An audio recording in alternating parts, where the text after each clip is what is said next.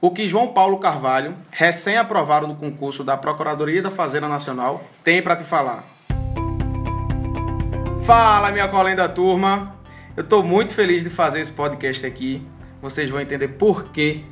Foi um momento que a gente esperou muito e, e é sério, estou muito feliz, muito feliz, estou empolgado aqui, porque estou do lado de um amigo meu do peito, de infância, que é João Paulo Carvalho. Ele faz um tempo que, que tá aí nessa vida de concurseiro, é formado em Direito. E a gente acabou de receber a notícia que ele foi aprovado no concurso da Procuradoria da Fazenda Nacional. É, a gente está muito feliz aqui, eu, a família, os amigos. E com certeza eu acho que a gente tem conteúdos aí para tirar da, da, história dele, alguns insights, algumas sacadas a gente pode tirar aí. E vamos escutar, né, o que, é que essa pessoa tem para falar. É, João, ele foi aprovado no concurso da Procuradoria do Estado do Paraná, né, João? Isso. É, também foi aprovado na Procuradoria Municipal de Salvador, só que dessa vez dentro do concurso para ele ficou dentro das vagas do concurso para a Procuradoria da Fazenda Nacional, que João inicialmente é melhor, né? Tá até um pouco mais listado, eu acredito. Enfim, então vocês estão percebendo aí, e ele já é servidor, tá pessoal? Ele já é servidor do, TR, do TRF da quinta região aqui de Recife. É, enfim, o cara realmente tem muita coisa para oferecer pra gente. João, se apresenta aí para o pessoal. A gente tá com algumas perguntas para te fazer aqui. Isso vai ser massa de entrevistar. Fala aí, dá um oi. Boa tarde, galera. É um prazer imenso estar aqui podendo passar um pouquinho da minha experiência nessa vida de concursos públicos e poder contribuir para o sucesso de vocês. Show de bola. Ô João, Vamos falar para o pessoal, eu falei aqui que a gente é amigo de infância, vamos falar um pouquinho da infância da gente lá no Colégio São José, em Barreiros ainda, a gente pequenininha, aquela infância pura que a gente teve, a gente só fazia estudar, né? Era só, o, o lazer era sair para pra educação física, treinar para o time da gente futsal, tu lembra? Lembro, pois é, como o Tiagão adiantou, hoje em dia é muito difícil uma criança poder desfrutar da infância que nós tivemos no interior daqui do estado de Pernambuco, na zona da Mata Sul, cidade chamada Barreiros. Era uma alegria imensa poder passar boa parte do seu dia com os amigos, é, no meio da rua, brincando, aquelas brincadeiras que hoje a gente não encontra, as crianças não encontram mais devido à violência, à falta de oportunidade. Então foi uma infância memorável. Até hoje sentimos saudades dos bons momentos que vivemos em Barreiros. É, e eu vou te falar, eu estava jogando o jogo dos ex-alunos, é, na verdade jogos internos, Aí teve um time dos ex-alunos, eu joguei. Semana passada a gente foi campeão. Ou seja, não sai, né, da gente da infância. Ô, João, mas voltando, chegando aqui um pouco mais na, na no presente.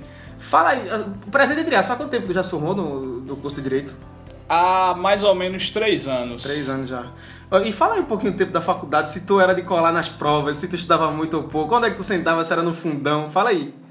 É, na, fac... na faculdade, eu sempre procurava ser um aluno que tirasse ali minhas notas medianas, mas nunca fui um destaque, de fato, nunca fui um destaque. Eu sou um pouco é, disperso em assistir aula, confesso, então eu teria que compensar essa dispersão estudando em casa, então eu me dedicava bastante, sobretudo em época de prova, a me debruçar sobre os livros para poder, como disse, é, compensar a dispersão, a as faltas de aula, então não era um aluno muito assíduo não. Em relação a colar nas provas, eu eu acho que você, verdade, você conta a dedo o número de alunos que nunca colaram na prova. Com certeza já colei em prova assim. Mas tu dava mais cola ou tu pegava mais cola? Tu era, tu era o quê? Era uma solidariedade muito grande na sala de aula, então era uma repartia, repartia conhecimento na hora da prova com os demais colegas. É, a cola era compartilhada. Isso. É, tanto vinha como ia. Exatamente. Economia colaborativa, nova tendência do mercado. É, cara, tu tivesse uma, uma, uma, tu tivesse uma oportunidade que poucos alunos tiveram, que foi o intercâmbio, né? Tu passou um tempo estudando direito lá na Universidade de Lisboa, não foi? Ou foi Coimbra? Onde Coimbra, foi? Fala exatamente. fala dessa experiência aí para o pessoal. Exatamente. Eu estudei na Faculdade de Direito da UFPE, que tem um convênio com a Universidade de Coimbra. Então eu tive essa oportunidade é, muito gratificante na vida de uma experiência fenomenal que foi poder fazer o intercâmbio numa universidade numa faculdade de direito milenar, secular, eu diria, que é a Faculdade de Direito da Universidade de Coimbra. Então foi muito enriquecedor, tanto para minha vida é, pessoal, porque como eu morava só, tinha que me virar, tinha que desenrolar as coisas é, sem, sem o auxílio aqui de, de pais aqui em Recife, quanto da minha vida e profissional estudantil pelos conhecimentos que adquiri numa universidade de ponta no âmbito mundial. Entendi. E aí quando tu voltou, cara, tu já voltou se preparando para fazer concurso público, não foi assim? Pelo que eu lembro, foi, foi assim, foi. Foi mais ou menos o tempo que tu passou no concurso do TRF da quinta região. E foi, foi nessa época tu já tinha feito quantos concursos já? Exatamente. É, antes da antes de, de ter ido para o intercâmbio, eu fiz um concurso para técnico do Ministério Público da União. Esse eu não consegui êxito, estava no início da caminhada, mas não desisti. Logo após ter voltado de Portugal, tive a sorte de, não digo sorte, porque de certa forma atrasou meu curso, mas por outro lado, eu consegui na greve que houve na universidade concentrar todos os meus esforços no concurso do TRF da Quinta Região, cargo que atualmente eu ocupo. Então esse lapso aí entre a minha volta do intercâmbio e o retorno das aulas em virtude da greve, eu consegui passar boa parte do meu dia me dedicando ao concurso e graças a Deus consegui a aprovação. Entendi. E quanto tempo tu demorou assim de preparação para o TRF da quinta região, bem como também para a procuradoria agora que tu fosse aprovado dentro, em quinto lugar, diga-se de passagem, só isso, né? Muito bem colocado. Esse resultado da Procuradoria é provisório né, e extraoficial. A banca ainda não divulgou. O pessoal, os candidatos aprovados que elaboraram essa, essa lista classificatória. Mas eu costumo dizer que a classificação não é a parte mais importante da, da trajetória, mas sim a sua aprovação, o seu progresso, até mesmo as suas reprovações é uma parte importantíssima da sua trajetória que lhe dá gás para galgar posições cada vez melhores. Em relação ao concurso do TRF, obviamente que eu estava já na segunda parte do meu curso de direito, então tinha alguma bagagem jurídica já dos meus estudos, mas especificamente para a prova, eu estudei em torno de quatro meses e meio, três meses e meio, quatro meses e meio até o, o dia da prova em si. Já a procuradoria, o concurso, a aprovação foi um pouquinho mais longa. Eu comecei os meus estudos nessa empreitada de procuradoria desde o final de 2014 por volta do final de 2014 é que eu iniciei os estudos focando para essa área de concurso da advocacia pública. João ele é muito modesto. Ele está falando aqui que, que demorou quatro meses para passar no concurso TRF, dois anos para passar na procuradoria. Esse cara ele tem que, se existisse concurso para presidência da República, tu passava uns quatro anos passava. Nada.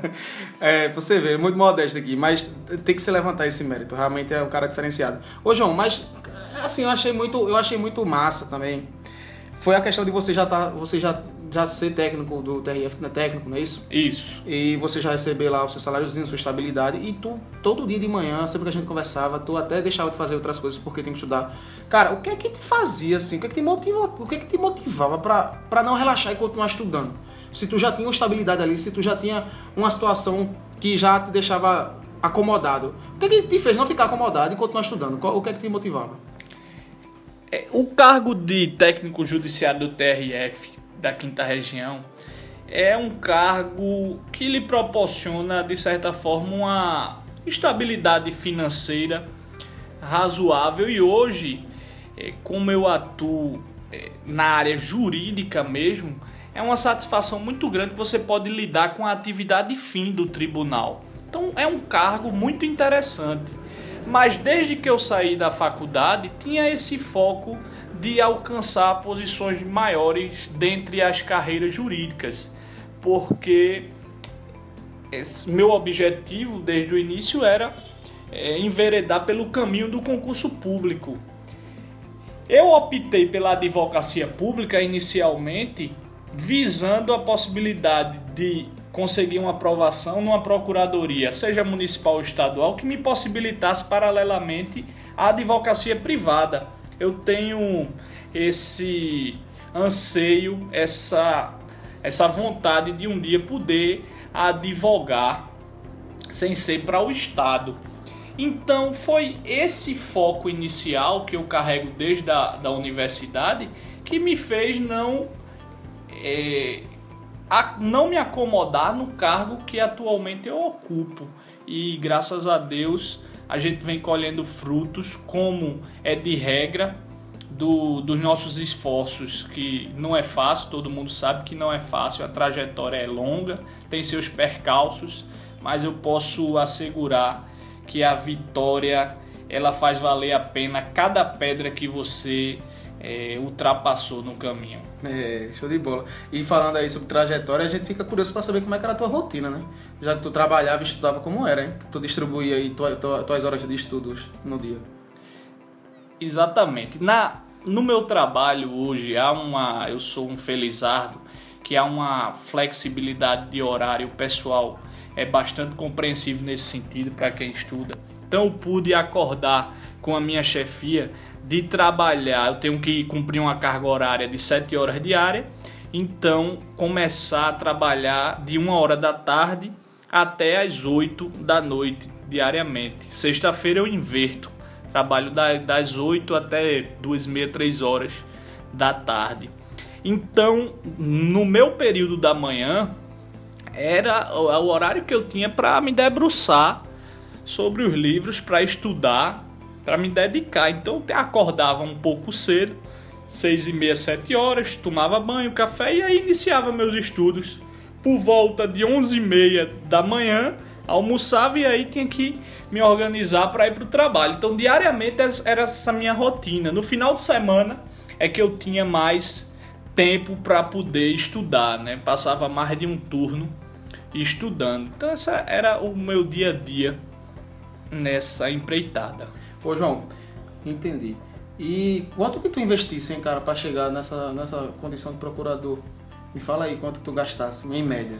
Só para o pessoal ter noção do quanto que, quanto que custa mais ou menos ser um procurador nacional. Se, vo se você não, não estiver adstrito à sua região, por exemplo, você quer fazer concurso em qualquer parte do país e isso vai lhe demandar um pouquinho de gastos. Afinal de contas, você tem o, as despesas com locomoção, né? sobretudo passagem aérea, acomodação, alimentação e o material, livros, cursos que foi não foi você tem que estar tá adquirindo para estar tá atualizado. Então, nesses meus quase três anos de estudo, eu arrisco falar que gastei por volta de uns 8 mil reais contabilizando todos esses gastos de cursos, de passagens aéreas, acomodações, livros, etc. Ó, oh, mas me fala agora como é que foi receber essa, essa notícia, como foi tua reação, hein? Detalhadamente, fala aí. que horas é? Quem tava contigo? Quantos pulos tu desce?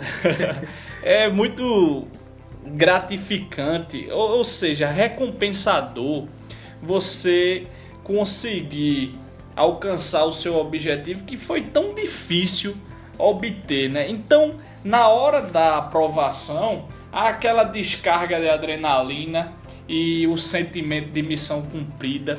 Então, é uma felicidade muito grande. E mais feliz ainda você fica com as congratulações dos familiares, amigos, que é a partir daí que você consegue perceber que existem pessoas que de fato torcem pelo seu sucesso. Isso a gente não pode é, esquecer nunca dessa parcela das pessoas que torcem demais pela nossa vitória. Então fico mais feliz por conta disso.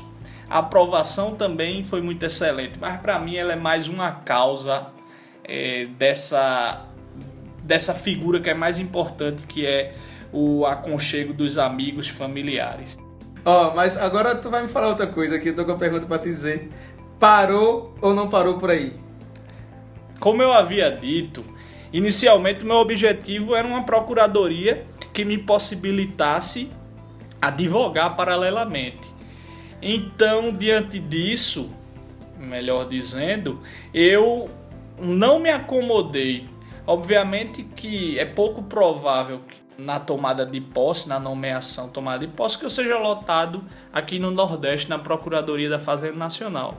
Então, abrindo algum concurso na nossa região, de uma procuradoria municipal, estadual, que possibilite a advocacia privada, eu, eu ainda me atrevo a estudar e tentar a aprovação para voltar para casa. Entendi. Ou seja, não parou por aí, né?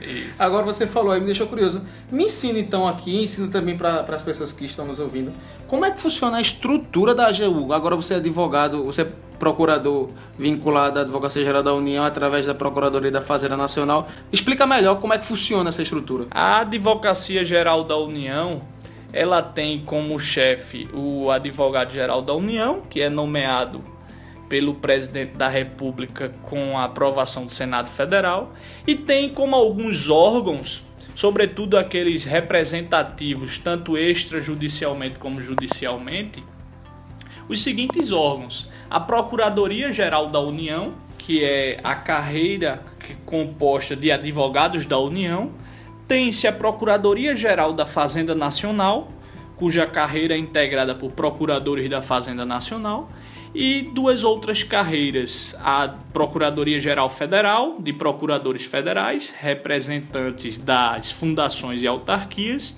e a Procuradoria do Banco Central. Então, esses são órgãos de representação que compõem o acervo de órgãos da AGU.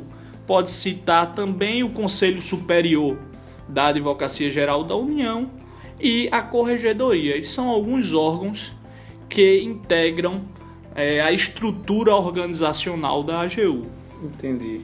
E agora tu também já pode dar uma opinião, né, sobre o judiciário, já que você está com tanto tempo, inclusive dentro do judiciário aí como técnico dentro do TRF da Quinta Região. Eu quero que tu me diga apenas um defeito e uma virtude desse judiciário brasileiro.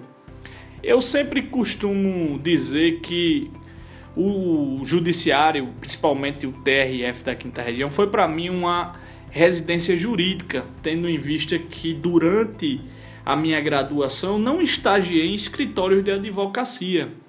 Então eu tive um contato maior com o judiciário a partir do TRF5. A Justiça Federal, em regra, ela é mais organizada do que a Justiça Estadual, apesar de eu pouco conhecer aqui no meu estado o Tribunal de Justiça de Pernambuco, mas alguns relatos confirmam essa maior organização. Então, do TRF que eu vivencio, um ponto positivo da corte é que eles ela procura sempre dar uma maior celeridade processual, leva a sério o princípio da razoável duração do processo e tenta sempre e vem batendo as metas estabelecidas pelo Conselho Nacional de Justiça. Então esse é um ponto muito importante da, do Tribunal Regional Federal da Quinta Região. Um defeito ainda tem que se melhorar é uma maior capilarização da Justiça Federal, de modo a possibilitar o acesso da justiça às pessoas que estão domiciliadas nos mais distantes rincões do país, interiorizar mais a Justiça Federal. Isso é um processo que vem sendo conquistado ao longo do tempo, mas precisa ser mais intensificado. Então eu vejo esse essa possibilidade de melhoria, não diria nenhum defeito, mas uma uma necessidade de aperfeiçoar essa interiorização da Justiça Federal. Entendi. Eu acho que essa interiorização ela serviria para garantir o acesso à justiça, né? Exatamente. Obviamente o acesso da justiça é feito pela advocacia e aí a gente entra, no, entra num tema aqui que você vai começar a discutir, porque você agora é procurador, você agora é advogado. Então, vou repetir a pergunta que eu fiz agora sobre o judiciário brasileiro, mas agora sobre a advocacia. O que, é que tu acha? Você teve contato aí com advogados, que você atendia advogados. O que é que tu acha aí da advocacia brasileira? Também me fala uma virtude e um defeito aí da advocacia que a gente vive hoje. Ah, como em toda profissão, a gente tem profissionais, na minha visão, profissionais de excelência e outros profissionais nem tanto de excelência. Alguns que precisam é, ter a noção de que toda profissão deve ser exercida de forma ética, proba. Uma infelicidade que ainda é hoje muito latente na advocacia brasileira é alguns profissionais que maculam essa profissão tão importante, a justiça, eu diria.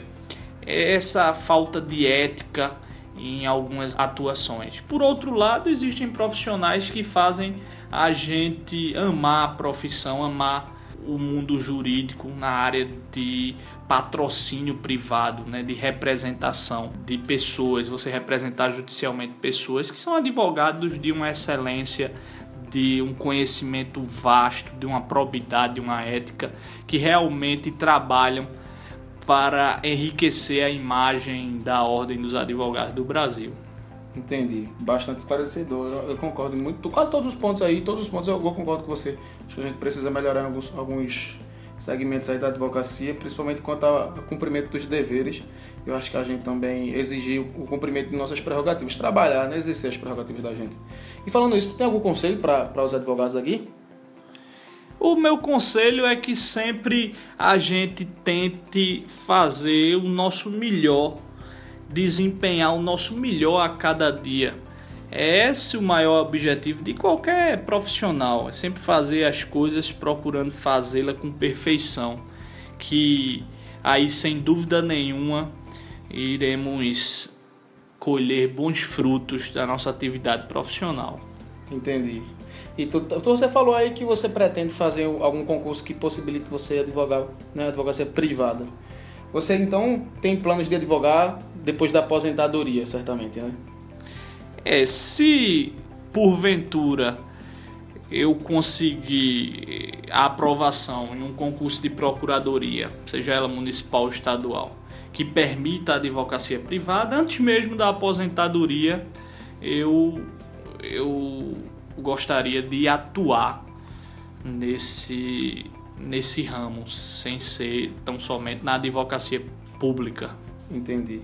E a gente não tem como, não tem como assim, comentar contigo, registrar contigo. A gente tá falando de advogar depois da tua aposentadoria. Tu tá muito novo, falou que tá com 26 anos, então vai ser muito lá na frente.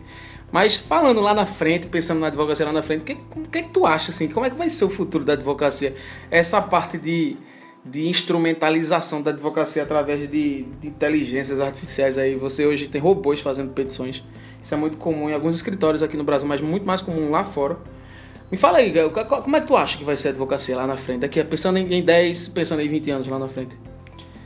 É um pouco difícil assim falar esse, essa, o futuro, quais são as expectativas, mas de acordo com a atual conjuntura do judiciário da advocacia, eu creio que temos muito a ganhar na parte de tecnologia da informática, né? A tecnologia na parte de, é, como eu poderia dizer, da perda de toda a necessidade de estrutura física para para funcionar tanto o judiciário quanto a advocacia. Citamos o exemplo do processo judicial eletrônico. Futuramente, se eventualmente não houver, e a tendência é essa, que não haja mais processo físico, é uma tendência que também não exista mais um tribunal físico para poder sustentar esse, essa prestação de serviço judiciário, né, a jurisdição. Assim como escritórios de advocacia. A tendência é que futuramente a, o nosso exercício de advocacia se dê na nossa própria residência, para quem desejar assim, porque vai estar tá tudo informatizado. Então, a tendência, na realidade, se trata nem tendência, já há uma concretização efetiva, né? Isso é uma efetividade desse processo judicial eletrônico e essa perda da estrutura física para a prestação dos serviços jurisdicionais. Entendi. É, é, eu até vou dar exemplos. Eu hoje atendo muitos clientes através do Skype, através do Hangout, através do webinário. Eu realmente converso muito. Essa estrutura física do escritório de advocacia ela realmente está começando a cair. A gente tem até os escritórios virtuais, que são escritórios físicos, mas que a gente pode alugar ali uma horinha, duas horinhas, né? evitando evitando você ter aqueles custos fixos altos com escritórios físicos que você tem ali todo mês, enfim.